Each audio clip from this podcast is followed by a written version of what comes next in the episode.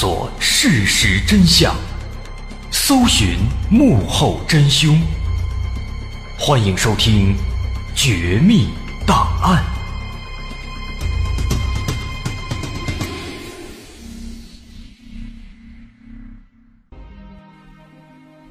还原事实，探索真相。欢迎来到今天的《绝密档案》，我是大碗。今天。咱来说说世界第二大山难。这场山难呢，是发生在我国的梅里雪山。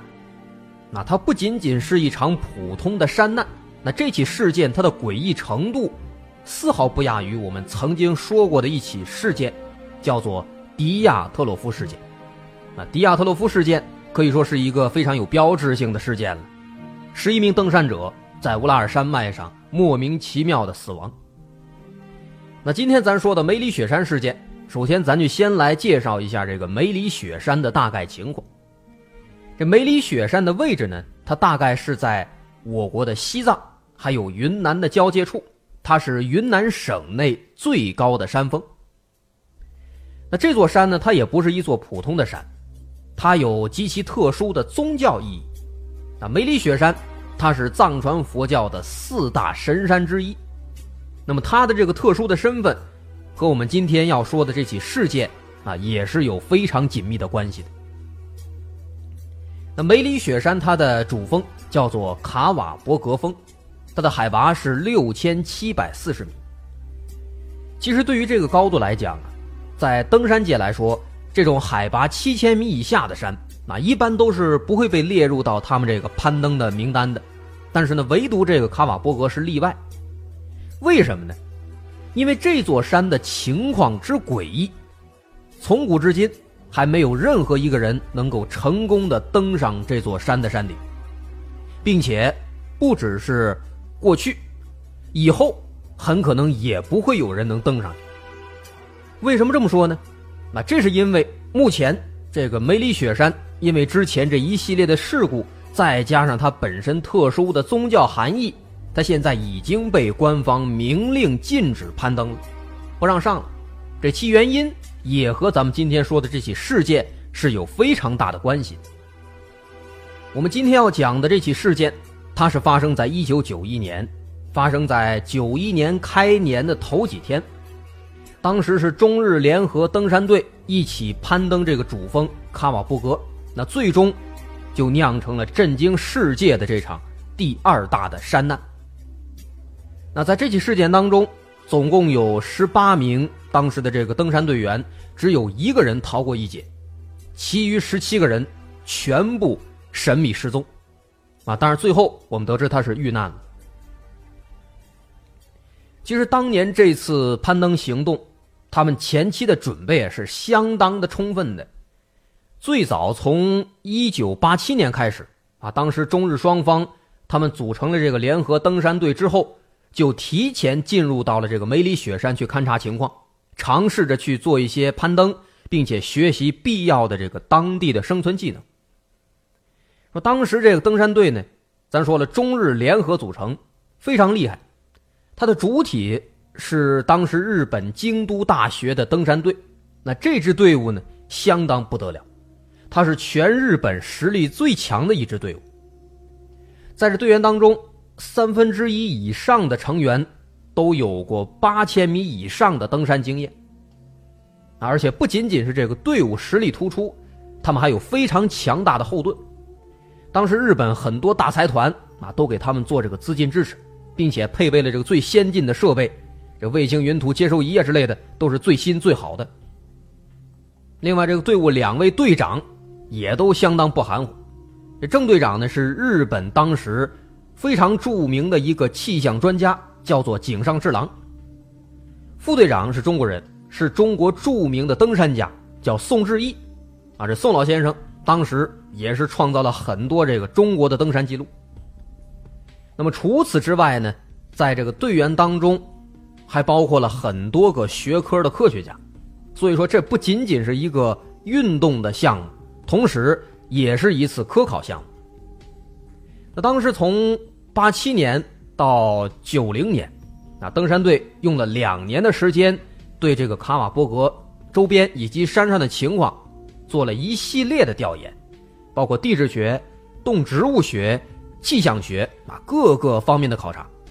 那其涉及范围之广，那包括这个当地这些虫草都怎么挖，酥油怎么做，山上长什么植物，有什么动物，藏民们怎么生活，这些全部通通的哎都在他们这个考察范围之内。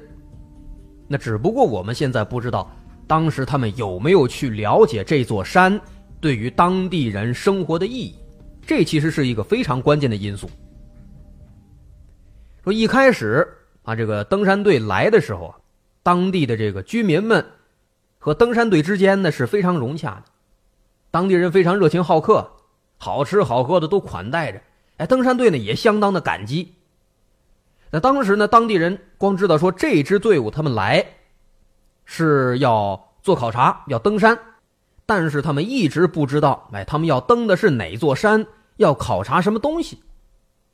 直到说后来啊，随着这个登山队考察的这个推进，村民们才得知，啊，这群人过来不仅仅是要考察的，而且他们还要爬上山顶，更过分的是爬的这座山。是他们祖祖辈辈顶礼膜拜的神山。这个情况，让当地的这个藏民们、村民们吓坏了，都没法接受，因为这座山对他们的意义是相当特殊的。那按照当地人的说法，他们说，我们把这座神山叫做阿尼卡瓦伯格，意思说就是卡瓦伯格爷爷。那既然说是爷爷，你怎么能够爬到他头上呢？我们现在生活当中的一切都是他赐予的，山上的牧场养肥了我们的牛羊，我们喝的每一滴水都是来自山上融化的冰雪。那对神山不敬，神灵就会离开我们，那灾难就会降临。那这是当地人对这座神山的普遍的认知，也因此呢，当地人在得知他们要登上山顶的时候，也全都开始变得不友善了啊，开始采取各种办法。试图阻止他们登山，不让他们上。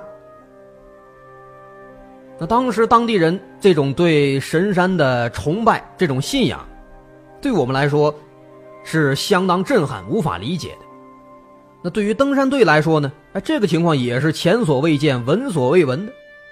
可是现在他们脚底下这个登山项目又不能停，所以说呢，登山队当时只能是不断的和当地人做沟通。那这个时候，咱们就需要提到一个人了。这个人叫张俊，啊，张俊他是当年联合登山队的中方联系官，那这个人是一个关键人物，他是最后唯一的幸存者。那当时随着这个时间推移，其实这个双方的冲突爆发的非常激烈，有不少当地村民自发的组织，干什么呢？好多人，那在这个道上就拦截，拦住登山队，不让他们过去。基本上每次进山，都跟过这个围剿一样，一道一道坎儿往上爬。那么，鉴于当时这个争论的情况越来越激烈，张俊没办法，就带着这个当地的一些官员，一起去到了日本。那双方哎做一个更好的沟通，说这个事儿到底是什么情况，在中间呢哎做了很多的工作。那日本方面呢，当时也下了不少的功夫，那又是送越野车、送面包车。最终呢，经过好几次的协商，国务院最终哎还是批准了这次登山计划。实际上，直到现在，直到今天，那当年的很多人，他们仍然还没有搞清楚这个问题到底它症结在哪那不理解说，当地这个村民们为什么对这座山有着那样的近乎狂热的崇拜那样的一种信仰，他们无法理解。还原事实，探索真相，独到的风格，优质的内容，全网首档原创悬疑纪实类音频节目，全网收听第一《绝密档案》，面向全球招商，口播硬广、软性植入、APP 投放，你想不到的，我们全都有。拨打全宇宙唯一招商热线：幺八六三零幺零六六五五。简短截说，经过这两年的曲折的准备。最终呢，在一九九零年冬天啊，十二月，中日联合登山队就制定了一条最新的、最稳妥的登山路线，准备即刻出发，登上山顶。这十八个人呢，也都是志在必得，一定要登顶。不过呢，美中不足的，当时这个天气条件不那么配合。啊，那几天他们上山之后呢，一直是大雾，而且伴随着有大雪。那这个情况其实非常的危险，它能见度特别低，不容易辨别方向，而且随时可能发生雪崩。不过呢，好在他们都比较顺利，啊，慢慢的往山上进发。那几天下来，从他们这个上山的路径上，一号、二号和四号营地都很顺利的建成了。不过呢，当时在挑选这个三号营地的时候，中日双方的队员之间哎发生了一些争论。那说当时这几个营地一二三四，它的这个顺序呢是从下往上，一号离这山脚最近，四号呢离山顶最近，哎，它是这样的一个顺序。说当时做这个三号营地的时候啊，当时中方队员他们呢为了这个安全起见，认为说这个三号营地。应该是建立在远离这个山脊的地方，这样的话呢，可以避开这个雪崩的危险区。但是呢，日方队员们不这么觉得，那他们觉得为了节省这个体力，尽量缩短到山顶的距离呢，这个三号营地应该尽可能的放在离这个山脊中部的四号营地比较近的一个地方。啊，如果说按照中方说的往后靠，远离山脊了。那样不是不行，但是呢，那样的话就离那个二号营地太近了，那三号营地等于说它就没什么存在的意义了。总之呢，双方说的都有道理，那怎么办呢？那最后商量一下，决定把这个意见中和，把这三号营地呢放在中日双方所提出的这个地点，哎，中间的一个位置放在这儿。啊，当然这个结论这也只是后来。那个唯一的幸存者转述给我们的，那我们是不知道这个三号营地它具体是在哪儿的，因为后来在灾难发生之后，这个三号营地它消失了，哎，人们一直都没有找到它具体的位置是在什么地方，没有看到痕迹啊，这也是后来人们一直在争论的一个焦点。然后咱们再说四号营地，这个四号营地咱刚介绍了，它是离山顶最近的营地。他所处的位置海拔是五千九百米。说当时这个四号营地在建好之后啊，他们就马上以这个四号营地作为基地，在一九九零年十二月二十八号上午十一点半的时候，他们就派了一个五名队员的突击小队开始第一次尝试登顶。那这次尝试呢也比较成功。啊，他们成功的登上了非常接近主峰背后的一个山脊，那个海拔是六千二百米，那这个位置距离顶峰的垂直海拔距离只剩下五百四十米。啊，当时他们爬到这儿，其实已经是一个世界纪录了，第一次有人爬到这个梅里雪山这么高的位置。那这个情况呢，让队员们也都非常的开心。那有了这第一次的小成功，在之后的几天里面。这突击小队继续尝试，哎，而且这个成绩呢一次比一次好。这其中最好的一次，也是他们尝试的最后一次。那天呢是中午十二点的时候，他们就已经爬到这个海拔六千四百七十米的地方。这个距离可以说这峰顶就近在眼前，垂直距离只有二百七十米了。但是呢，没想到也就是在这个时候啊。还没来得及庆祝呢，这天空突然啊，天气骤变，一下子是乌云密布，而且随着这个乌云过来，也是狂风四起，气温急剧下降。但没几分钟呢，这五名队员冻得就浑身哆嗦了。就这还没完，这天上的大片的雪花也都开始飘下来了。哎，再加上这个大风一刮，这一时间呢，队员们是举步维艰。这大风刮着雪片啪啪往脸上打。那这个情况没办法，虽然说这峰顶近在咫尺，但是他们现在已经没法前进了，只能说马上哎拉开他们随身准备的这个简易帐篷，钻进去暂时躲避一下，等这个狂风暴雪都缓下来了、停下来了，哎，他们再继续再攀登。但是呢，五个人也是万万没想到。他们一直从这中午等到下午四点，那四个小时过去了，这大风大雪丝毫没有停的意思。即便说这此时此刻是再舍不得，他们也没办法了，再不想放弃也不行了。所以说这时候，队长观察情况，只能是忍痛下令：“哎，咱行动取消，返回下面的三号营地，有机会咱再重新上。”但是这个时候啊，他们再想撤退，其实已经是非常困难。这山顶啊，乌云密布，漫天风雪。能见度几乎为零，所以说他们即便说开始往下撤退，也根本没有办法辨别方向，几个弯绕下来，彻底迷路了。本来呢，他们也试着哎做了好几次冲锋，但是最后全都失败。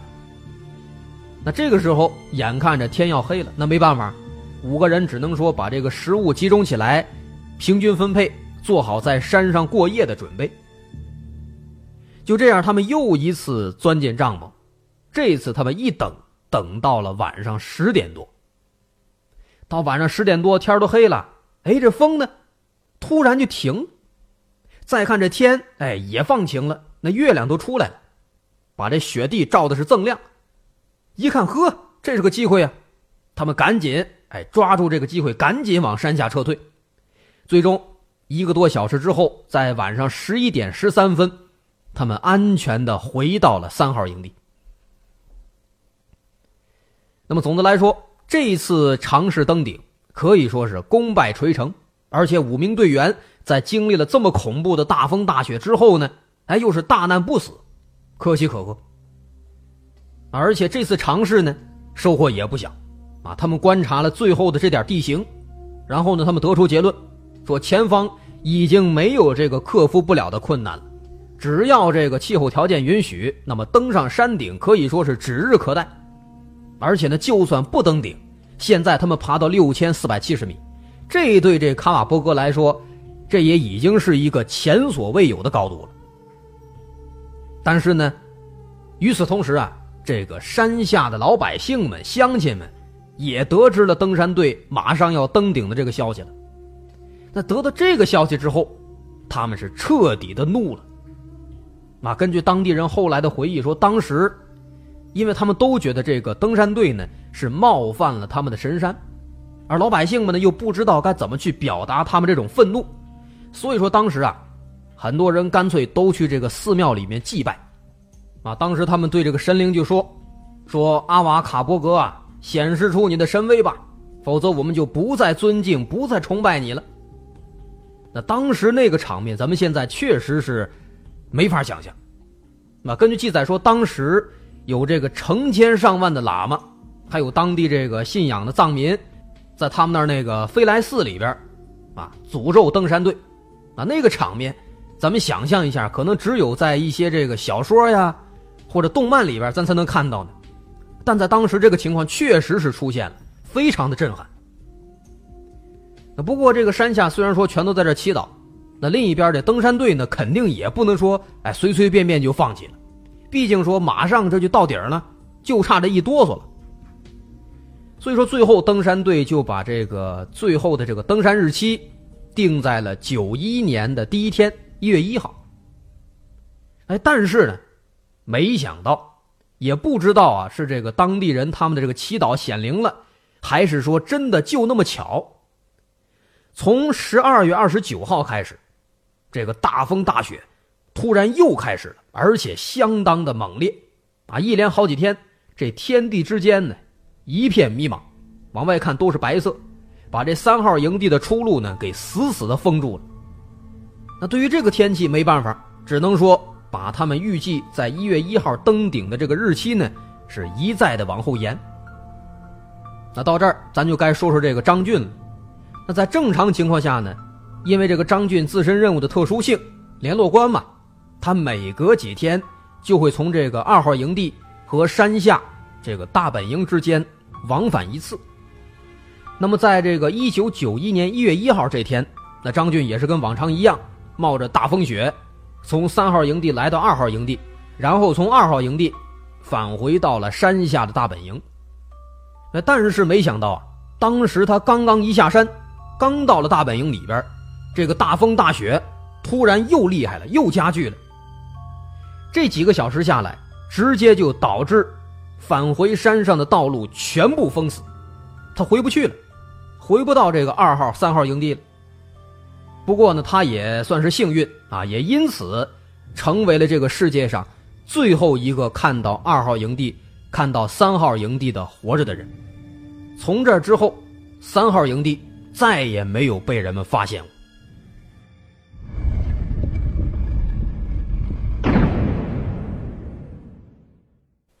咱接着说当时这情况，说当时张俊在下山来到大本营之后，就被大雪封住路，回不去了。在这事儿过了两天之后，一月三号的晚上，因为这时候他已经两天没有返回三号营地了。所以说，这天张俊在晚上睡觉之前，哎，特地通过这个对讲机叮嘱这个三号营地的队员们，说这个外面现在呢积雪已经有一米六高了，快到一个人那么高了。所以说，你们那边要记着，每隔两个小时，买出门去清理一下这个周边的积雪。嘱咐完之后，哎，双方又聊了几句，互道晚安，然后都睡下了。这奇怪的事情呢，是在第二天早晨发生的。一月四号早晨，张俊早晨醒来以后呢，哎，感到有点不对劲。怎么不对劲呢？感觉四周啊特别安静。一看表，早晨七点半了，这可不早了。可是这对讲机里边一点声音都没有。那按照往常，这山上那个三号营地那边队员们起的都比较早啊，五六点全起来了。对讲机里面呢，他们一直开着，能够听到他们这个吵闹的声音，往往会把张俊给吵醒。那这次呢，哎，张俊睡了一个自来醒。这情况奇怪呀，张俊就把这个对讲机拿起来检查了一遍，来看看是不是昨天晚上被自己顺手给关了。一看呢，没关上。这怎么回事呢？他就用这个对讲机去呼叫山上的队员，对讲机呢也没坏，可是对面呢没有人应答。一开始呢，哎，张俊琢磨有可能啊，他们是睡懒觉呢，反正也出不去，睡懒觉呗。所以说呢，他又等了半个小时。可是半个小时之后再呼叫，对面还是没有声音。那这个情况这就不大对劲了。这个营地里的其他人也都感到非常紧张，慢慢的感觉这个事儿不大对劲。那所有人全都拿了一个对讲机，开始不停的哎往这个山上三号营地去呼叫。但是不论人们是怎么呼啊，都是没有人回应。说山上这个三号营地里，当时驻扎着剩余的十七名队员，这十七个人，前面咱也介绍了，都是很有经验的老队员。况且这十七部对讲机那，又不可能同时全都出问题。更重要的是，昨天这一晚上，人们又没有发现有这个雪崩啊之类的这个灾难的迹象。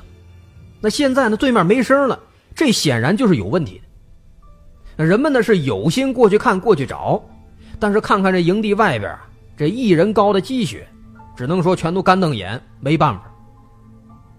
就这样，时间很快到了九点，这一个半小时过去了，这失联了这么长时间，这是这队伍出发一个多月以来从来都还没有发生过的事情。啊，以前偶尔可能会有特殊情况，但是最多几分钟就恢复了。那这次呢？这显然是不一样的。他们继续又等到了十点钟，到这时候全都坐不住了，只能向这昆明的指挥总部来做了汇报。总部这边一听，啊，十七位队员一夜之间和大本营全部失联，这是一个让人难以接受的事实。当时这个中方、日方啊，他们所有队员都在山上，包括这个突击的、登顶的、指挥的。整个一个登山系统全部都是在山上驻扎，而现在呢，这积雪拦路，根本又没法过去查看，所以说当时他们唯一能够做的，只能是等，也没法干别的。那再一个非常神奇的地方在哪儿呢？四号这天，就是说事发这天，这天气呢，突然晴了。啊，本来这个大雪大风持续了一周多了，都一人高的积雪了。哎，这一天突然就晴了，而且在接下来的四天时间里面，整个梅里雪山啊都是晴空万里。哎，不过这四天一过，又开始是乌云密布，又是大风，又是大雪。那后来张俊回忆这个情况，他就说：“如果啊看这个天气，当时这个山真的有山灵的话，那等于说当时这个神灵在出事之后给我们晴天晴了四天，让我们用这四天的时间下山，但是呢我们没有抓住，我们还在等。哎，结果四天之后，这个天气又恢复的非常恶劣了。”哎，当时张俊后来发感慨说了一番这样的话，但是呢，确实他们当时没法马上走。另一方面呢，这个昆明总部那边得到这消息之后呢，马上就组织救援。那最可行的方式当然是空中救援了，派直升机。但是呢，哎，当时指挥部这边联系各方的消息等等各项工作，准备了四天之后，发现那直升机呢没法用。因为这个成都军区那边直升机开不过来，啊，没有当地的这个地质还有气象资料，而且那几天咱也说了，气候多变，本来狂风大雪特别猛烈，哎，突然晴了四天，四天之后呢又开始了，那这样的天气他们不能贸然飞过去，而且那边呢也没有这个加油点一旦去了回不来了。那这天上救援过不来，只能说争取地面救援。这地面救援又组织了两天时间，前前后后这五六天过去了，那这时间一耽误呢，其实这情况就更糟糕了。那说是救援队，实际上都五六天了。就算说那十七名队员在山上当时啊没有遇难，那这么长时间过去也不可能还存活了。他这救援队到现在其实就成了搜索队了。可是后来呢，这个地面这救援队到了之后啊。也开始犯难了，毕竟说这个大雪下了这么长时间，这铺天盖地根本就过不去。当时呢，他们也是制定了好几条不同的路线上山，结果最后全失败了，根本就找不着那营地在哪。直到后来呢，啊，只有这个救援队当中的其中一支西藏队，哎，勉强的上去了，但是他们上去呢，也仅仅是上到了一号营地那个地方，到了一号营地再往上。二号营地根本就过不去，但是问题在于呢，二号营地啊，它是一个非常关键的位置。如果说人们能到二号营地，那么就能够看到三号营地发生了什么。因为这个三号营地当时呢，它是在这个二号营地的斜上方，只有三公里。那按照这个后来张军的回忆，它是这样的一个位置。所以说，如果能到二号营地，那么必然就能够看到三号营地，知道到底发生了什么。而且当时。十七名队员全部人家都在三号营地，那救援队上不去怎么办呢？直到等到一月九号，那这一天趁着这个天气不错啊，终于是派了一个侦察机过来，这飞机就趁着当时这个天气还比较不错，在高空飞了几个来回，拍了一些照片。那直到这个时候，通过这个照片，人们这才搞清楚三号营地到底是发生了什么。从这照片上看看，这三号营地已经看不到了，那取而代之的是大片的白雪堆积。那么从这个雪的堆积的情况上看看，专家们判断应该是遇到雪崩了。哎，但是那十七名队员去哪儿了？照片上没有任何线索。啊当时只能是推断说，有可能是半夜发生雪崩，十七名队员呢应该是都在三号营地里面，这雪崩一来都逃不了了，哎，全都埋到下边了。那可是为什么说，这个发生雪崩了？当时这个下边大本营这儿，没有人听到，或者是没有人发现这个雪崩的情况呢？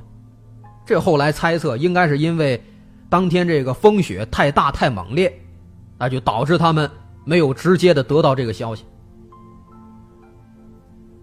说后来这个日本那边啊，京都大学的救援队也到了，可是他们到了呢也没用，连这个最擅长这个当地地形的西藏队都没上去。那日本队更上不去了，所以说最终他们就搜索到一月二十一号啊，基本也是没有什么收获，除了一号营地，别的什么都没发现，没有任何进展。所以这时候指挥部只能是宣布这十七名队员啊是失踪，搜救行动宣告失败。到了第二天二十二号，救援队宣布撤离。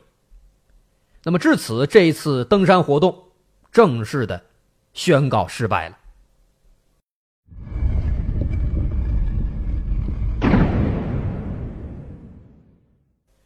说这次攀登卡瓦波格峰为什么失败？包括之前其实也有很多登山队也攀登过，为什么失败？其实原因是非常复杂的。啊，咱们在这不涉及那些所谓的神灵方面的因素，光说客观因素，一个主要原因就是因为这个气候，因为它地处是横断山脉嘛，横断山脉它这个地质构造比较复杂，而且呢纬度比较低，雪山的气候它是瞬息万变的，它是有这样的一个特点。这就让他本身就存在着一个很致命的危险。那包括在这次山难事件之后，中国登山协会在那几年里面，其实又接到了很多这个其他国家，哎，他们要登这个梅里雪山的申请，但是都没有给他通过。这毕竟当时这发生了山难嘛，那当时中国这边呢，也是出于对死者的感情，啊，云南省专门为这个京都大学的登山队。保留了五年的首登权，啊，首登权。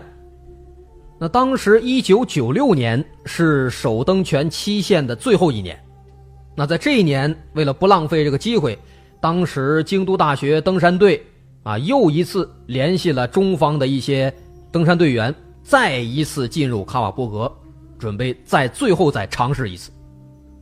那这次登山行动被当地的人们得知之后啊，就使得他们这个争论。又一次激烈起来了。在当地人看来，觉得他们这个行为不可理喻啊！你之前来了一次了，我们神灵给你教训一次了，你怎么还来？啊？完全不能接受。而且这次村民们呢，也是用尽各种办法，啊，比上一次更厉害。几乎呢，山上每一个村民全都下来了，躺在这个山下公路上，躺在这个澜沧江的大桥上，啊，如果说你们要过去。就在我们这个身上踩过去。那张俊呢？他作为上一次的唯一的死里逃生的幸存者，那这一次啊，又是担任中方的联络官，也是跟着忙前忙后来回协调。你说当时这个费劲呢，他后来用三个“太”字来形容当时这个情况。他说：“我们太累了，太疲倦了，阻力太大了。”说最后他们这次登山呢，啊，九六年这次。最后其实也失败了，不过呢，这一次让他们失败的，不是因为村民们的阻挠，也不是说他们这个人员技术有问题，跟上回一样，还是那种啊，好像冥冥之中，真的是存在的某种很神奇的力量。怎么回事呢？说九六年这次攀登，因为他们有了之前九一年那个山难的前车之鉴了，所以说这次特别的谨慎，进程呢也哎故意的。拉得很慢，慢工出细活嘛。那在九六年二月一号的时候，他们终于哎到达了当年所建造的那个四号营地的高度五千九百米。到这儿可以说差不多马上也就该登顶了。哎，但是就在这个时候啊，他们刚到这个当年这四号营地这高度，有一个坏消息，立马就从这个东京气象厅传过来了。来，东京那边告诉他们。说在你们这个山上啊，未来两天之内将会有一场巨大的暴风雪，这场暴风雪强度非常大，可能会超过当年九一年那次。当时队员们一听，这不行啊，那出于保险起见呢，赶紧又问了中央气象台，还有云南的气象台，哎，结果得到的这个消息都是一样。人们再抬头看看这天呢，也是哎呀，说变就变。本来晴空万里，哎，确实慢慢的开始变阴了。他们这个气象仪器呢也显示，哎，应该暴风雪要来了。这怎么办呢？这次这登山队啊，赶紧召开紧急会议。最后一商量，不行，这次真的是害怕了，马上命令所有队员赶紧撤回山下营地，啊，身上带东西呢也全都不要了，能扔的扔，能弃的弃，只要是能活着跑回来就行。说这帮队员呢，这次也是真的害怕，因为九一年那个灾难是历历在目啊，十七个人不明不白，尸骨全无。因为当时他们九六年这次爬山的时候，上回那十七名队员所有的遗骸、所有的营地的这个痕迹，到现在全都还没找到，全都消失了。所以说有了这前车之鉴，这回这队员们也全都害怕，哎，撒丫子全往下跑。本来呢，从他们所在的这个高度到山下他们那大本营，得用六天时间，结果因为害怕着急啊，该扔的扔，该弃的弃，结果他们一天直接跑下来了，这倒是快。而且呢，就在这队员们刚刚跑到这山下大本营的时候，他们又同时接到了三个机构哎发过来的这个天气预报，说这个印度洋暖湿气流哎刚才突然过来，把这个云层呢吹走了，这说明什么呢？说明原本他们预计的那场大暴风雪没了，那未来几天依然会是很晴朗的好天气。这一听这个消息啊。队员们并没有开心，也没有后悔，反而感觉挺庆幸。怎么回事呢？一上山是吧？刚到这个五千九百米那高度，啊，这预报过来说要有这大风大雪，哎，结果现在下山了，立马又晴了。好家伙，这天气跟这读心术一样啊！这一次他们就算是有心想再重新开始再攀去，那指挥部也不愿意让他们再去冒险了。所以说，最终。在九七年二月六号，当地报纸上刊登了一则这样的消息，说日本京都大学登山队将永远放弃梅里雪山。那么至此，第二次登山到这儿也画上一个句号了。那这次好在他们及时的撤退，没有发生危险。说咱们中国啊，有句古话，说一个事儿。要想办成，那么你需要天时地利人和。但是咱们反观这两次啊，他们去攀登这个卡瓦戈博的情况，基本上可以说这三项都没对上号。那对于当时九一年那个山难呢，当地这个藏民们有他们自己的一番说法。他们说那一年呢，其实啊是这个卡瓦戈博到印度去开这神山大会去了，没在家。哎，结果回来之后呢。发现怎么有几个人在自己这个肩膀上爬呢？他生气了，于是他就一抖，把他们全都给抖下来了。啊，这是他们当地人的说法。那这个说法，在一个有关梅里雪山的纪录片里面，哎，有提到过。那个纪录片呢，也是大概说了这场灾难的经过。那这个纪录片，咱们现在手上也是有资源的。明天这个微信推送的时候。咱会把它放到这个微信上面，另外也会有一些其他的相关的补充资料，咱会一起放到微信上。那么咱们这个微信公众号，在微信公众号那栏搜索“大碗说故事”，点关注，然后您就等着看消息就可以了。咱再接着说回这场山难，那么对于这场山难，包括和当地这个同胞之间发生的冲突啊，这个登山队呢，他们其实也有自己的一番看法。那第二次登山。有一个中方队员叫段建新，他就发表了一下自己的观点。他说，当时第一次登山在九一年那次呢，登山队其实是在一个完全封闭的环境里面活动的，啊，他们几乎是跟这个老乡之间没有太多的交流，啊，只能是通过这个运输物资的方式，啊，跟老乡们有过短暂的接触。直到说后来啊，他们看了媒体报道，才知道他们登的。对当地人来说是一座圣山，是一座神山。包括当时很多这个遇难者家属，他们其实也是不知情的，一直都不明白为什么这个老百姓都反对呢？直到说后来报纸报道了，他们才知道，哦，原来这个山是一座神山，怪不得人家这个居民反对呢。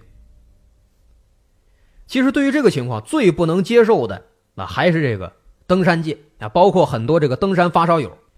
很多这个发烧友就曾经发表过评论，他们说，对于这个登山界来说，有个信念叫无高不攀，这也是一种体育精神。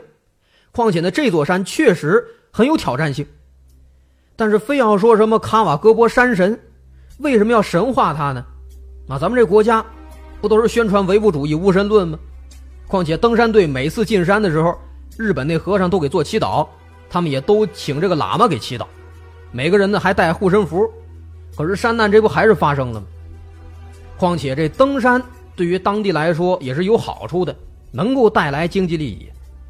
世界上七千米以上的高山，大部分都在贫困地区，那这个地理位置是老天赋予的。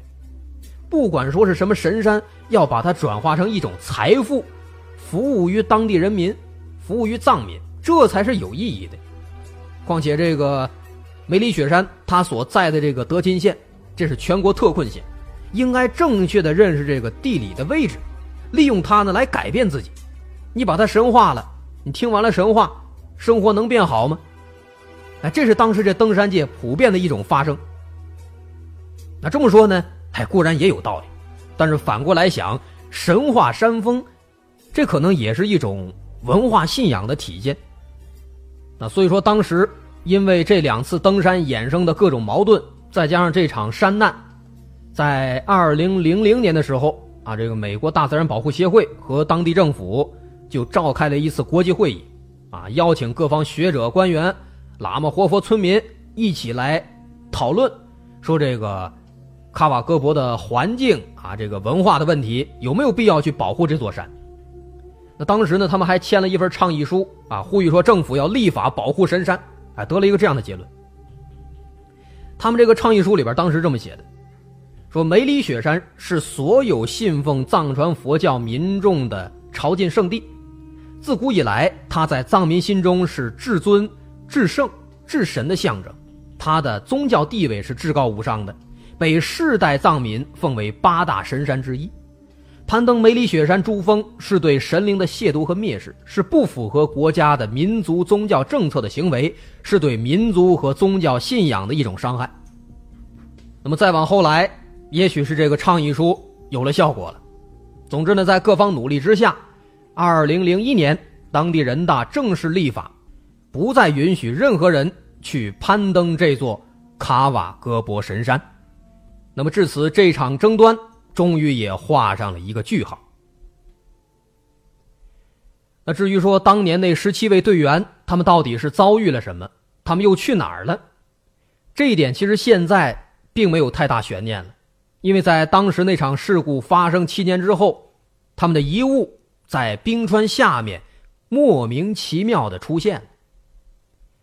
一九九八年，在夏季牧场放牛的藏民突然发现，在冰川上有很多彩色物体，都散落在挺大的一片范围里面。这个村民们过去一看，吓了一跳，原来这些都是登山队员的遗骸，有这个照相机、帐篷、衣服等等，这次全都突然出现了。那么这些东西的突然出现，也就表示当年十七位队员的确是不幸遇难了。至于原因，很可能也就是那场雪崩。那么，截至目前，据说十七位队员的遗体现在已经找到了十五具，还有两个人没有发现，一个是当年的中方队员，叫斯纳次里，再一个是一名日方队员，叫清水久信。这个中方的斯纳次里是当时队伍当中唯一的藏族队员，很不幸，也没有被发现。另外，这个清水久信是当时这个日方的队医，挺年轻的，正值壮年，只有三十六岁，也很不幸，命丧黄泉了。那么在最后，咱们就以一位当年的登山队员说的一番话来来作为咱们今天的结尾，说的很在理。这个队员叫金飞彪，他是九六年参加第二次登山的队员。他说：“你到一个地方。”你只有尊重和了解当地的文化习俗，你才能立得住脚，才能够找到进山的路，获得情感上和后勤方面的全面支持。现在很多人见到什么山都是说要去征服，上了山顶了伸个剪刀手留个影，就算是完美了。其实山是不可征服的，你的征服只是一个海拔数字。一九九一年的山难，当时登山队的装备。物资和整个后勤保障都是非常强大的，那么多人，而且还都是非常有经验的国家级登山队，在一瞬间全部遇难，这说明人和自然比起来是非常渺小的，人是不可能和自然做对抗的，特别是在登山的过程当中。